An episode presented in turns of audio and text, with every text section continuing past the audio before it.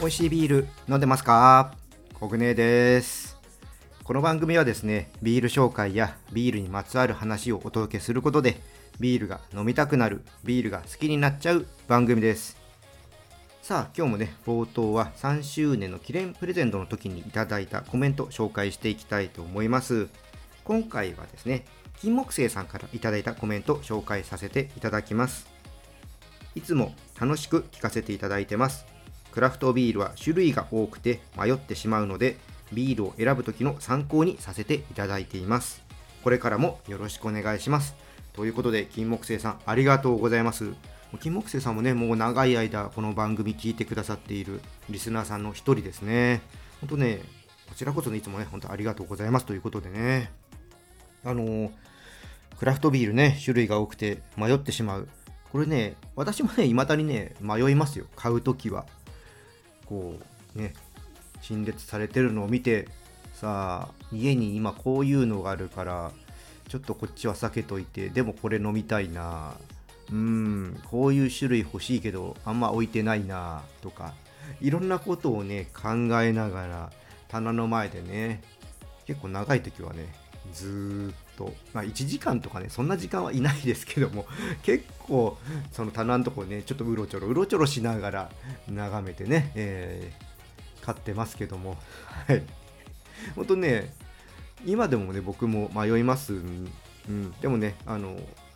本当こうクラフトビールとか、まあ、ビールのことをねあまり知らなくてまあいろんなビールあるみたいだから飲んでみようかなっていう方実際にお店に行くとねうわこんなにあんのどうしようってねなるみたいなので、まあ、そんな時はねこのチャンネルとか、ね、参考にしてもらえると嬉しいなと思いますので周りでねそんな方がいたら、まあ、もちろんね金木犀さんの他にもね周りにそういう方いらっしゃいましたらねこのチャンネル紹介していただいて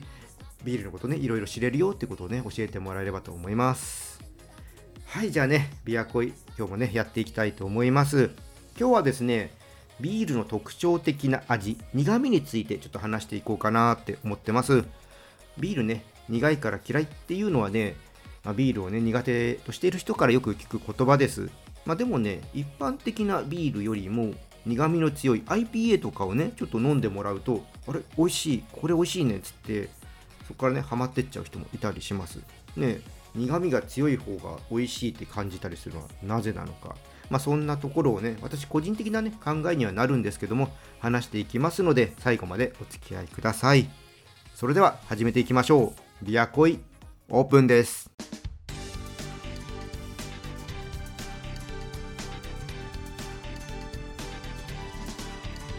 ビアコイ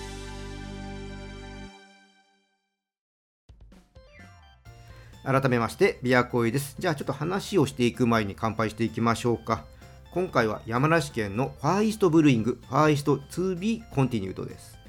こちらはですね容器内二次発酵の製法を採用しファーイーストさんらしいラガースタイルに挑戦したものです。特徴はですね伝統的なジャーマンピルスナーにスパイスが効いた酸味やメロンのようなアロマを持つと言われるホップ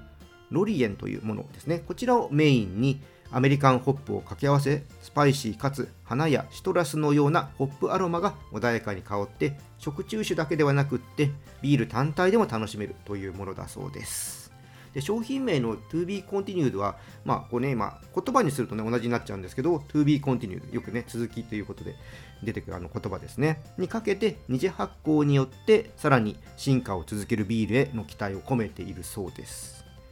最近ね、ファーイストさん、ちょっと自分たちがね、ずっとやってきた取り組みとはね、違ったところをちょっとね、攻めたりしていて、このね、ラガービールっていうのも、まあ、過去に何回かは作ってはいるんですけども、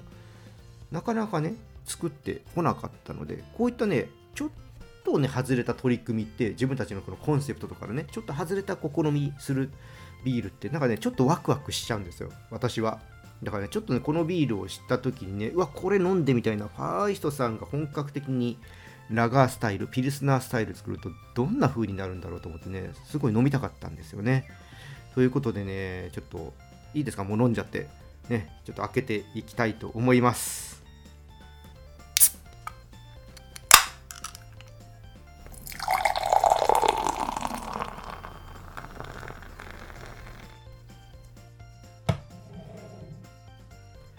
い色はね綺麗なゴールドですね。あのよくあるね大手さんのビールのようなねああいう綺麗なゴールドをしています。はいじゃあもうちょっと楽しみなのでいただいていきます。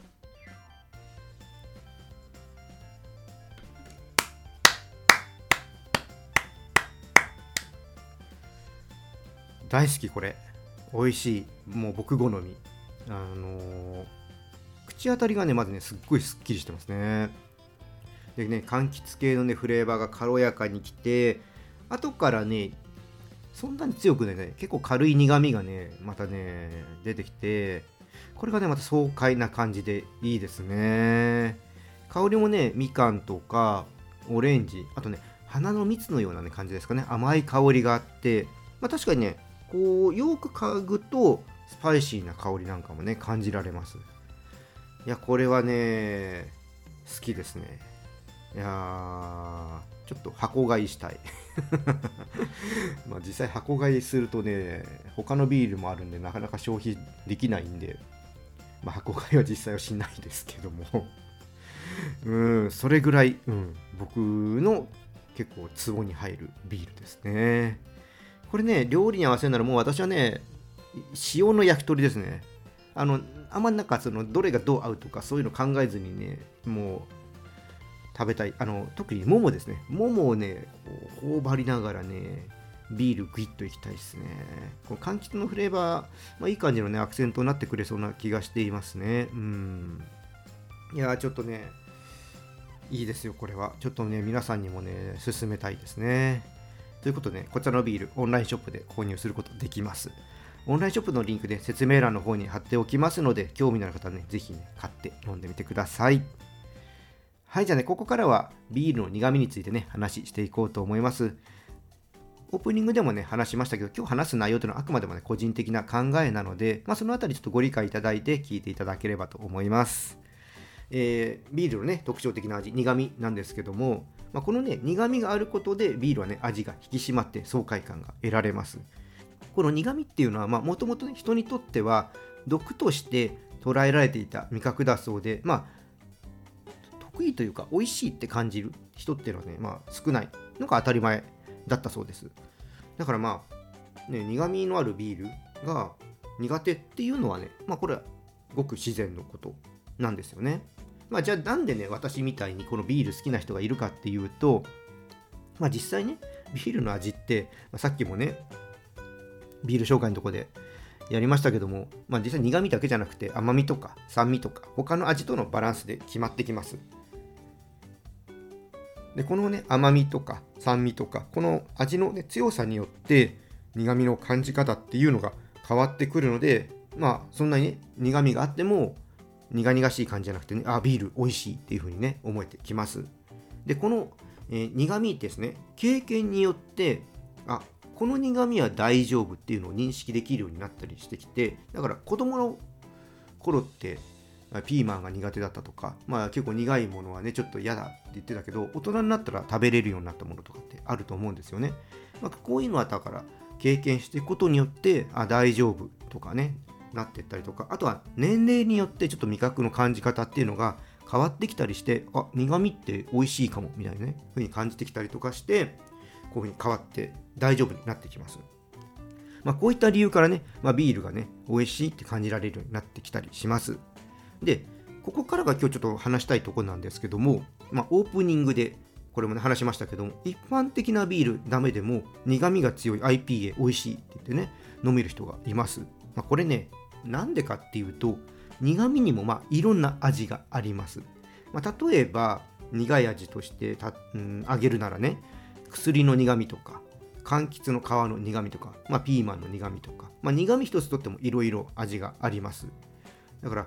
ビールのねこの苦味一般的なねこのピルスナータイプ大手さんだったらスーパードライとか一番搾りとかいろいろあるじゃないですか。ああいったねまあちょっとひとまとめにしてしまうと草っぽいような苦味じゃなくって IPA 系に感じられる柑橘の皮を思わせるような苦味、まあ、こういったものもあったりします。だから大手の主力商品が飲めなくてもヤッホーさんのね夜な夜なエールとかインドの青鬼とかああいうのをね美味しく感じるっていうのはねこうした理由があるからです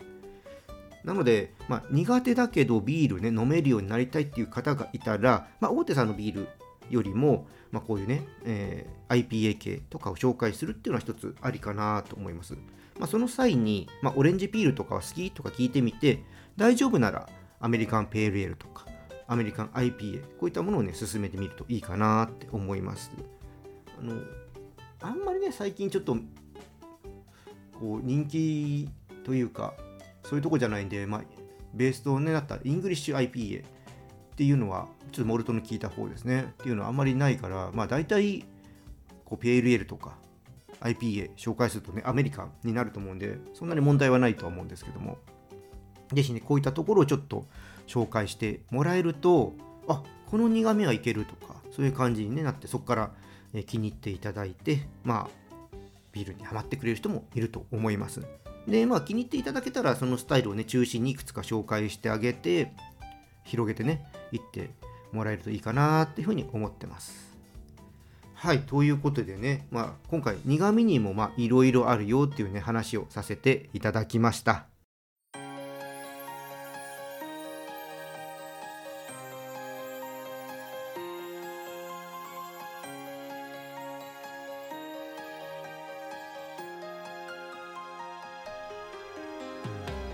ビアコイエンディングです。まあ、今日ね、このちょっと最後にね、紹介した進め方っていうのは、あくまでもビールに興味を持っている方に向けたものなので、まあ、そもそもビールはダメっていう方に話しても、ちょっとね、あのその方のね、機嫌を損ねることにもなりかねないので、ちょっとその進め方はね、気をつけてください。本当ね、全面的にビール苦手な方にこうね、言ってしまうと、ちょっと人間関係とかもね、悪くなる可能性があるので、本当ご利用しはね、本当やめてくださいね。本当、あのー、皆さんの評価を下げることにもね、なりかねないのでね、そういったのはね、気をつけてください。はい。で、ちょっとあの、この間ね、言い忘れてしまったんですけど、え、7月からちょっとエンディングをこう変えてます。まあ、期間限定でね、変えていて、あの、この曲っていうのは、このビアコイ、その前のビアジャーナリストコグネーのビールレディオの時からなんですけどもこの携帯ですね、えー、形で配信を、え、してきた時にかけてた曲なんですけども「まあ、夏空」という曲で、まあ、夏なんで、うん、この時期に合った曲をかけようかなと思って去年から7月と8月はこの曲をかけております、まあ、今年もねこの曲がかけられるところまで来たなということでまあちょっとね感慨深いところはあるんですけどもあのホップ最上のビアコイとナイトウーレようこその時はあの専用の曲かけますけども私のねソロの時と日本オリジナルの時はねこの曲で締めたいと思いますのでこの2ヶ月間ちょっとねこの曲でいきたいと思います。はいということでねじゃあこの辺りで今日は終わりにしたいと思います。このチャンネルではリスナーさんからの感想や質問をお待ちしています。気軽にコメントとかねレター送ってください。また今日の配信が良かったらぜひいいねとフォローそして SNS でチャンネルのシェアよろしくお願いします。それでは皆さんお酒は適量を守って健康的に飲んで楽しいビールライフを過ごしましょう。二十歳になっていない人は飲んじゃダメだからね。お相手はビールに恋するラジオパーソナリティコグネでした。それではまた次回も一緒にビールに恋しましょう。